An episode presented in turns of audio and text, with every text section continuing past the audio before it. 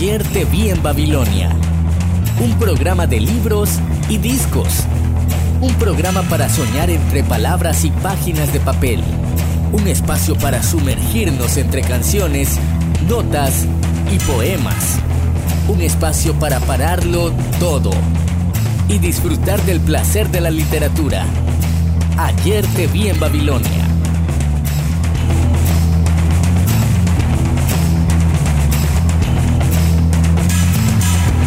Buenos días, buenas tardes, buenas noches. Estamos en, en septiembre, en nuestra semana número 25 de esta cuarentena, en un programa dedicado al cine y a la literatura. A través de los años hemos sido testigos de múltiples cintas que basadas en grandes obras de la literatura han evidenciado la difícil tarea de representar para la pantalla las imágenes literarias. Esto sin duda ha resultado en aciertos y decepciones. Sin embargo, resulta primordial reconocer que si bien son dos medios distintos, esto no lo hacen incompatibles sino complementarios. Ayer te vi en Babilonia es el programa de libros y discos del Centro Cultural de España y la Radio Tomada y lo hacemos junto a Marvin Siliester, Cristina Algarra, Eloísa Baello y este día como locutora estaré yo, Ligia Cerquero.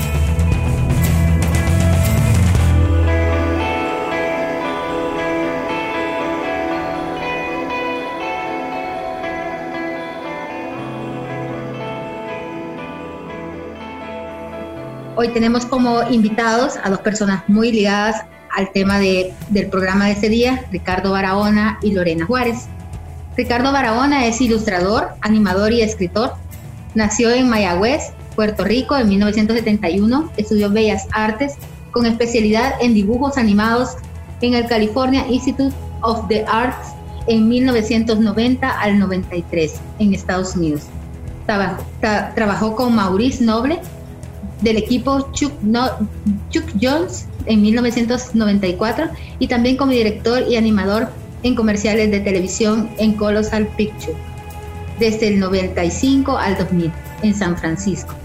Participó en Kenny Lofton para Nike en 1997, Jump in Incycle para Samsung en 1997, Happy Feast para Coca-Cola y diseñó propuestas para la colección primavera de Squash. A finales del 2002, Ricardo se trasladó a El Salvador para dedicarse a proyectos basados en la cultura salvadoreña. Realizó la colección de animación titulada Cuentos de Cipotes, en la que fue director y productor con el apoyo del Museo de la Palabra y de la Imagen. Desde el 2008 al 2010 fue codirector artístico para la producción Hero of Color City y de Sing Sing Production en Shanghai. Ha trabajado de manera independiente para las agencias de publicidad Ogilvy, Tribu DDB, la clínica TVWA. En 2013 obtuvo el premio local Ovación por el proyecto Tamborina, en el que trabajó dramaturgia y animación. Es uno de los eh, uno de sus últimos cortos animados se titula Nejapa en, en 2017, realizado con los fondos estatales de la Secretaría de Cultura de la Presidencia. Voy a iniciar preguntándole a Ricardo, desde su perspectiva como animador, ¿cuál es su mirada al cine? Este, bueno, animación es un, bueno, buenas tardes a quienes nos estén escuchando. Buenas tardes, buenas noches, buenos días a quienes nos estén escuchando. Uh, gracias por, por, ser parte del público que nos, que nos escucha. Y bueno, eh, animación es un, está vinculado al mundo del cine desde el principio. Es, en alguna manera es más viejo que el cine.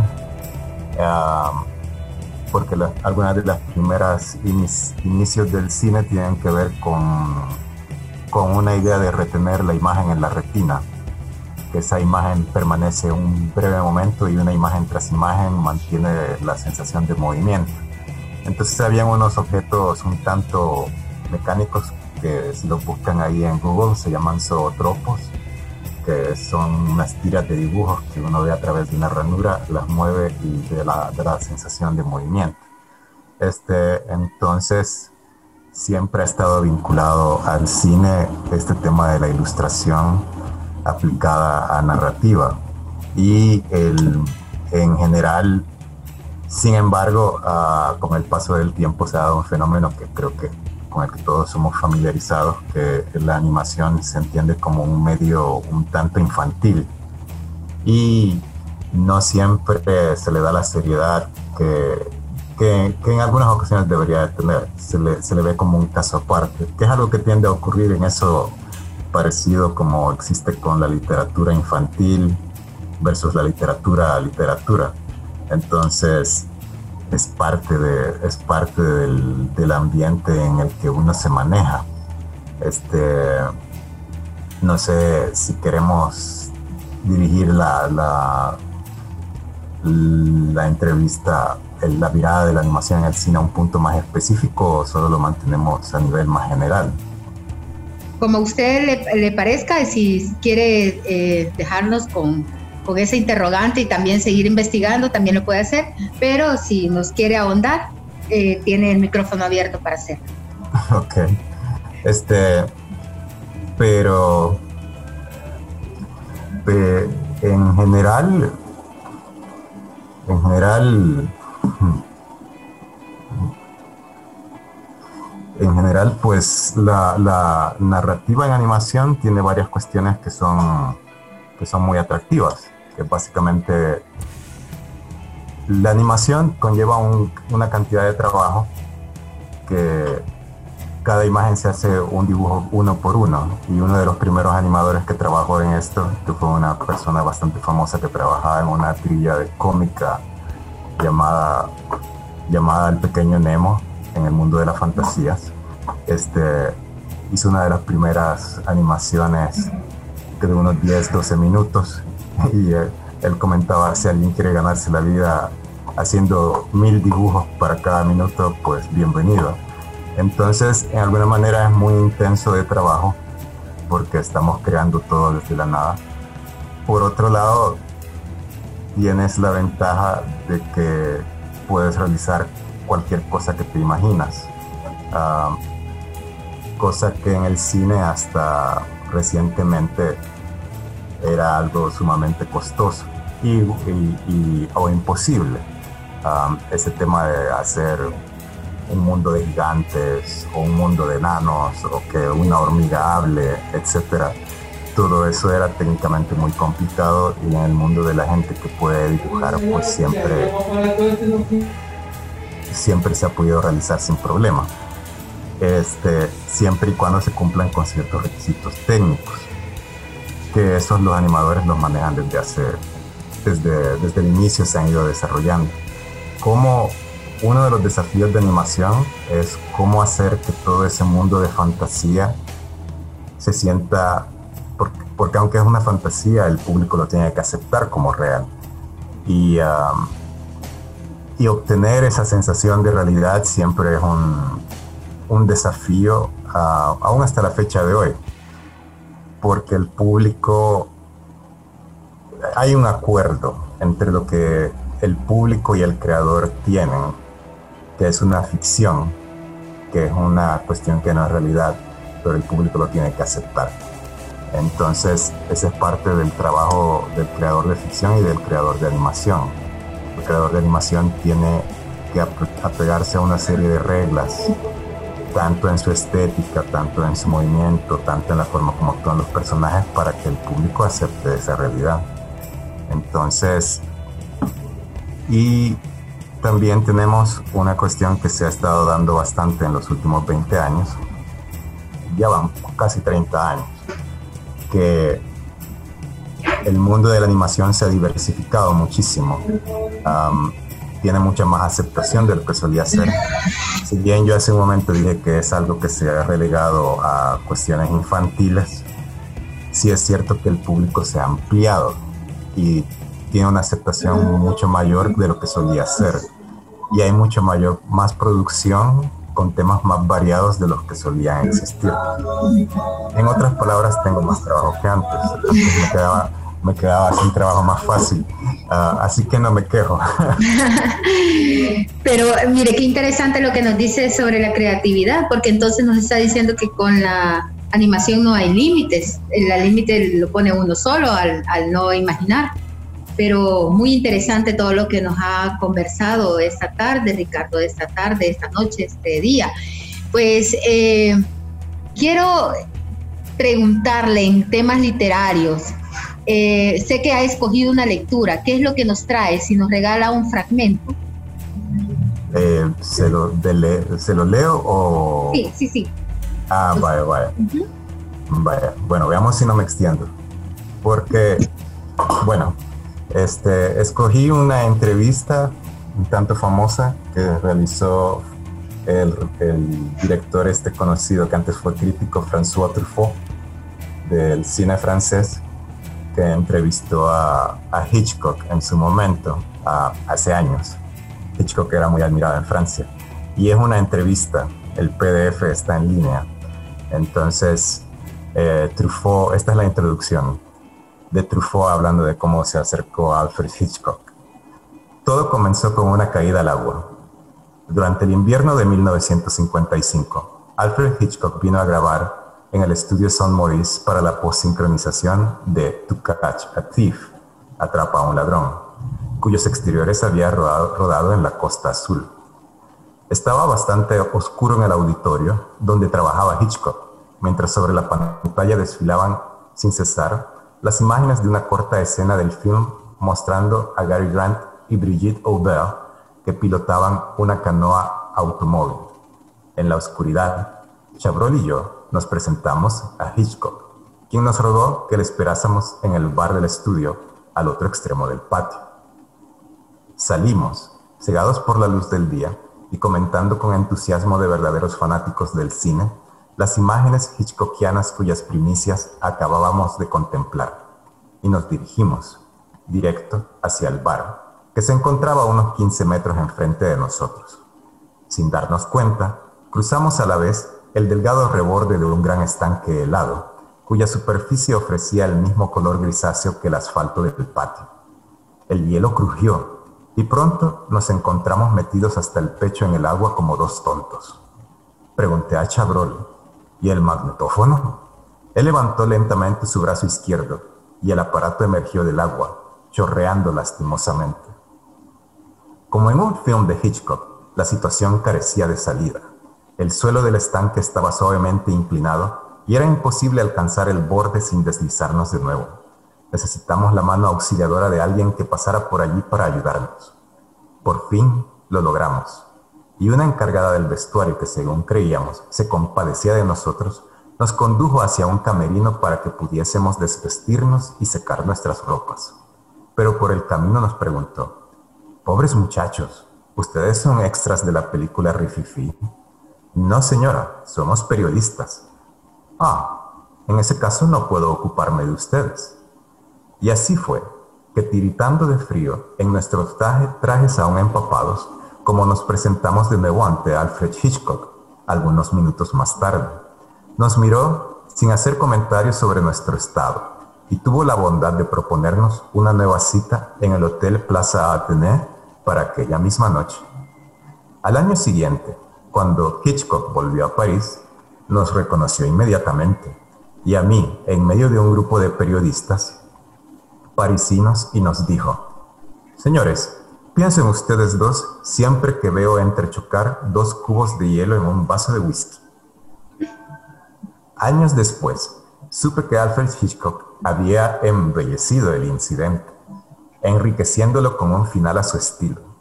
Según la versión Hitchcock, tal y como la contaba a sus amistades de Hollywood, cuando nos presentamos ante él tras nuestra caída al estanque, Chabrol iba vestido de cura y yo de agente policía. Pues, qué, lectura más divertida, Ricardo. con una anécdota divertida realmente. Sí, es muy divertido el, texto. Sí. Y yo sé que ha escogido también una canción. Vamos a hacer nuestra primera pausa musical. ¿Y qué le parece si nos la presenta?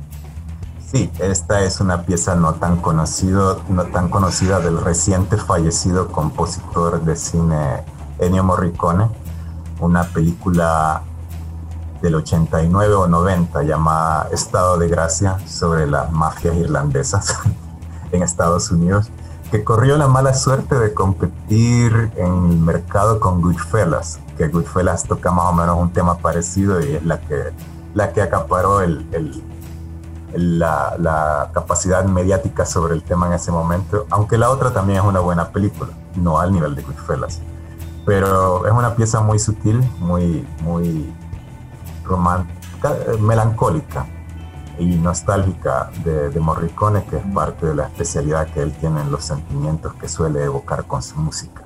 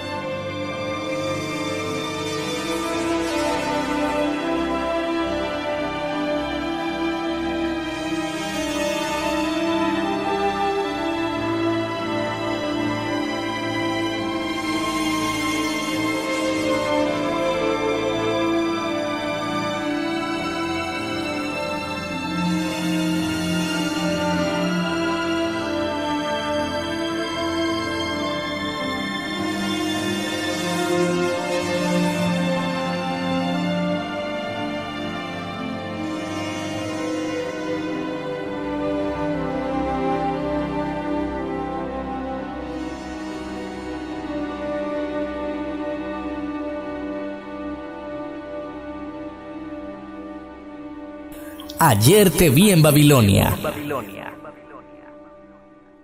Continuamos con Ayer te vi en Babilonia con nuestra siguiente invitada, Lorena Juárez. Lorena Juárez Saavedra nació en San Salvador en el año 1983. Es correctora de estilo, narradora, dramaturga y actriz.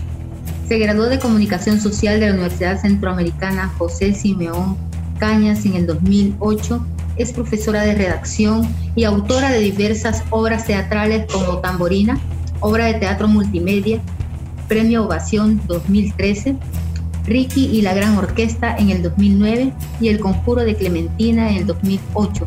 Premios Nacionales Salvadoreños de Dramaturgia. Obtuvo en dos ocasiones el Premio Nacional de Cuentos con los Perros de Barueles en el 2010 y La Casa y otros cuentos en el 2009. Ha trabajado como guionista de animación y del documental Memorias de Vida desde el 2015. Adaptó al teatro cuentos de Isaac Asimov que derribaron en la pieza teatral Sueño de Robot en el 2016.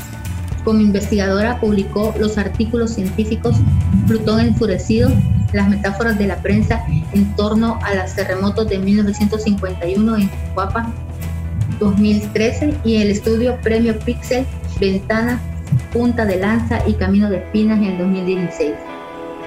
Y también yo voy a agregar ahí en esta biografía que no está, que también es escritora de, un libro de teatro del proyecto Lo que leo, de Alfaguara, si no me equivoco. Eh, es Mexi y los Leones. Vamos a ver, bienvenida Lorena. Hola, ¿qué tal? ¿Cómo están? Buenas tardes. Eh, un buen saludo a todos los que están escuchando. Gracias Lorena por aceptar nuestra invitación y quiero preguntarle desde su papel de escritora, ¿cómo es su mirada al séptimo arte, al cine? Yo creo que el cine y la literatura eh, permanecen en un constante enamoramiento. Yo creo que son todos los estados del amor. Se aman, se divorcian, se separan, se quieren de nuevo, pero creo que no pueden vivir uno sin el otro.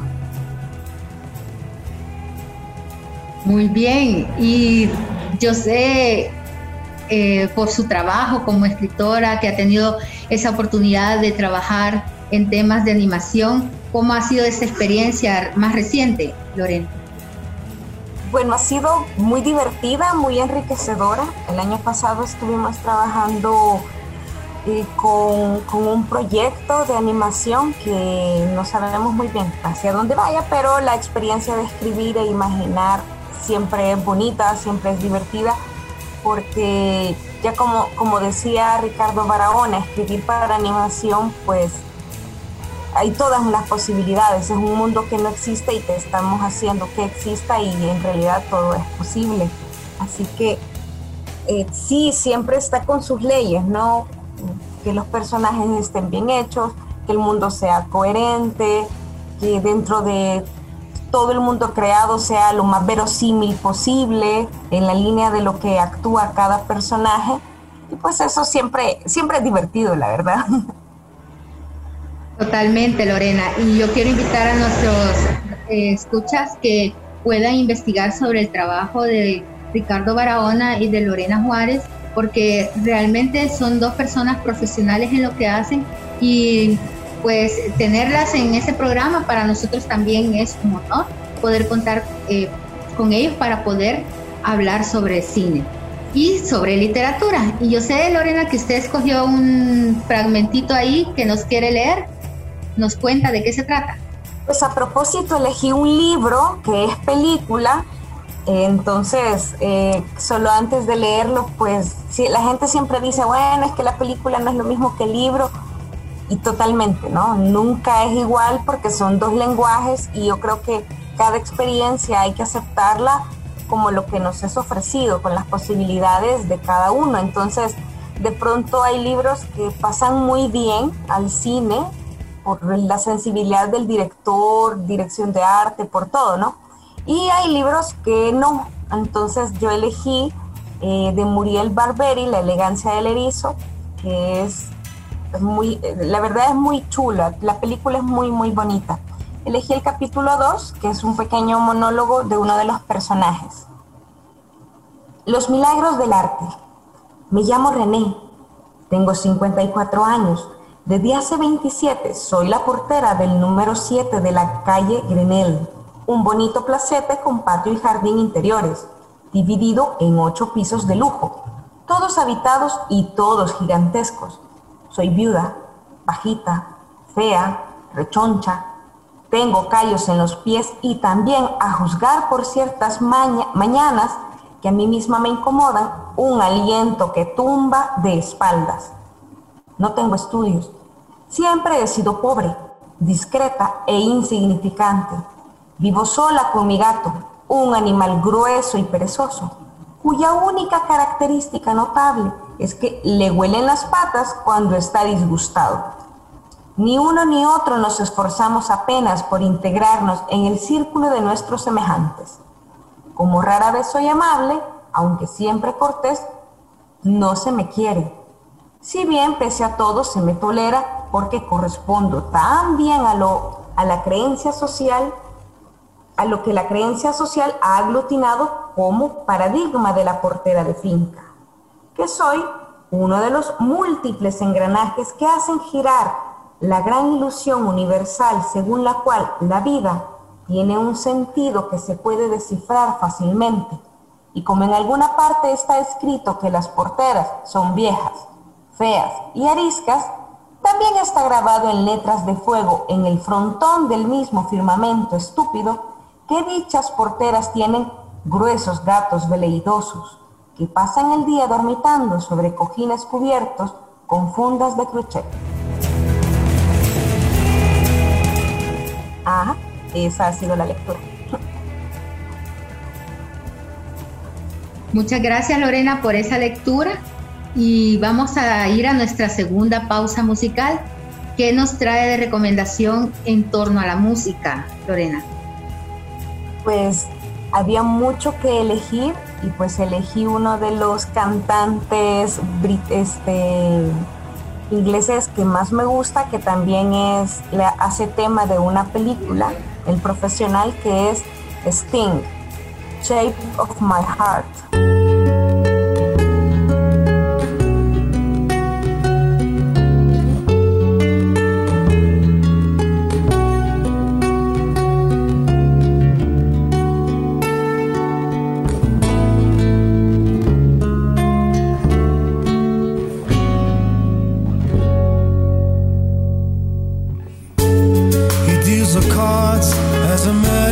ocean.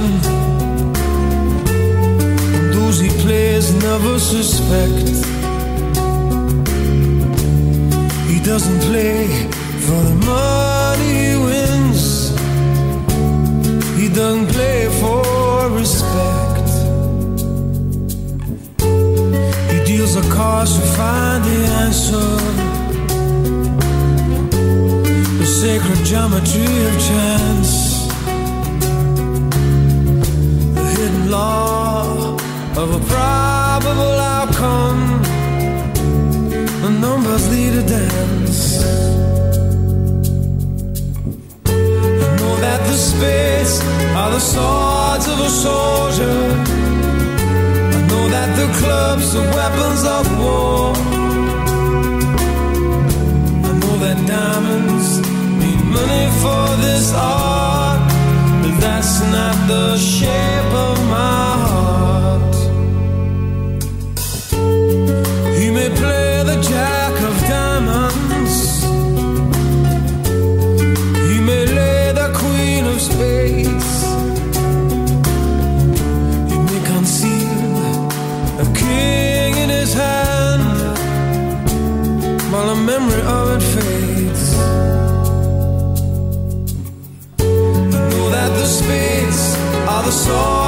so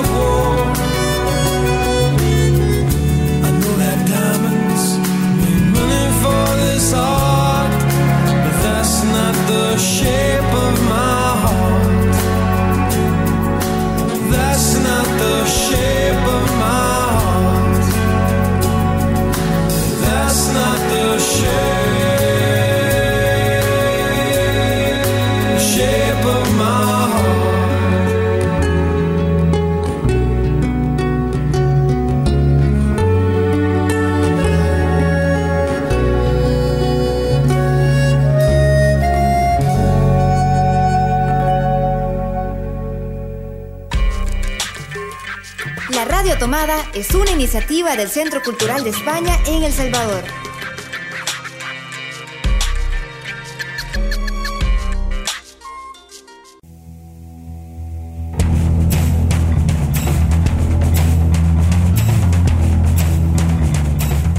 La polémica entre la literatura concebida como un arte y el cine calificado de espectáculo es igual de antigua que la primera adaptación realizada en cine, es decir, igual de vieja que el propio cine.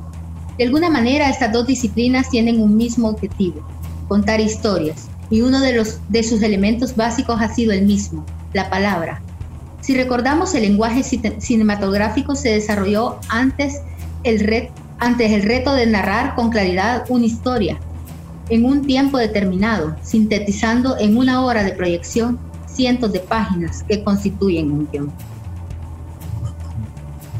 Y ahora vamos a nuestra sección La Mediateca Recomienda. La Mediateca Recomienda.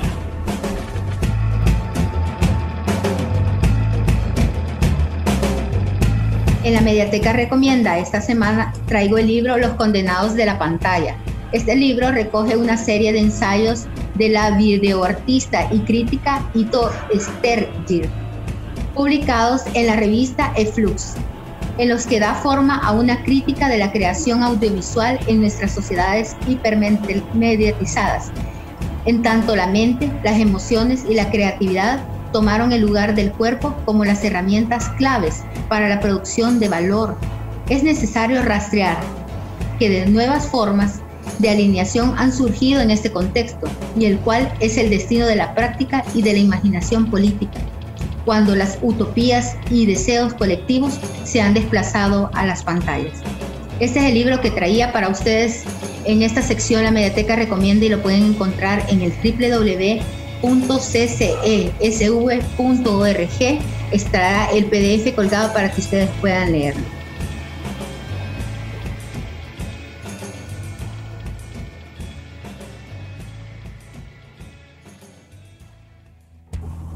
Y bueno, también yo no me quería quedar fuera de la lectura de, literatura esta tarde. Y una de las, eh, bueno, una cosa de las que decía Lorena era ese pleito constante en que si el libro es mejor, que si la película es mejor. Y a veces nos pasa de que cuando vamos al cine a ver una adaptación de literatura, nos sentimos como que nos quedaron debiendo. Y un poco así me pasa con esta, con esta novela cuando fue puesta en el, en el cine, es El amor en el tiempo del cólera de Gabriel García Márquez, uno de mis escritores favoritos. Le ocurrió siempre la primera vez, con todas, desde siempre, de modo que había aprendido a convivir con aquel fantasma. Cada vez había tenido que aprender otra vez, como si fuera la primera. Tomó la mano de ella y la puso en el pecho. Fermina Danza sintió casi a flor de piel el viejo corazón incansable latiendo con la fuerza, la prisa y el, y desorden de un adolescente. Él dijo, demasiado amor es tan malo para esto como la falta de amor. Pero lo dijo sin convicción. Estaba avergonzado, furioso consigo mismo, ansiando un, motivo para culparla a ella de su fracaso. Ella no sabía, y ella empezó a provocar en el cuerpo indefenso con caricias de burla, como una gata tierna, regordeándose en la crueldad hasta que él no pudo resistir más el martirio y se fue a su camarote. Ella siguió pensando en él hasta el amanecer, convencida por fin de su amor, y a medida que el anís la abandonaba de las oleadas lentas que le iban invadiendo la zozobra de aquel que él hubiera disgustado y no volviera nunca.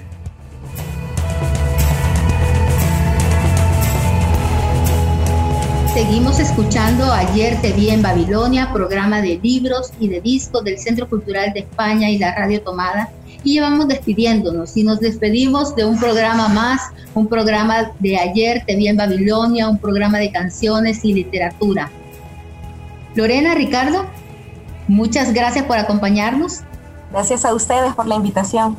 Y nos vamos despidiendo con otra canción, con nuestra tercera y última eh, recomendación musical de esta tarde. Y vamos a hacerlo con In the Time of Cholera de la banda musical de la película el amor en los tiempos del cólera.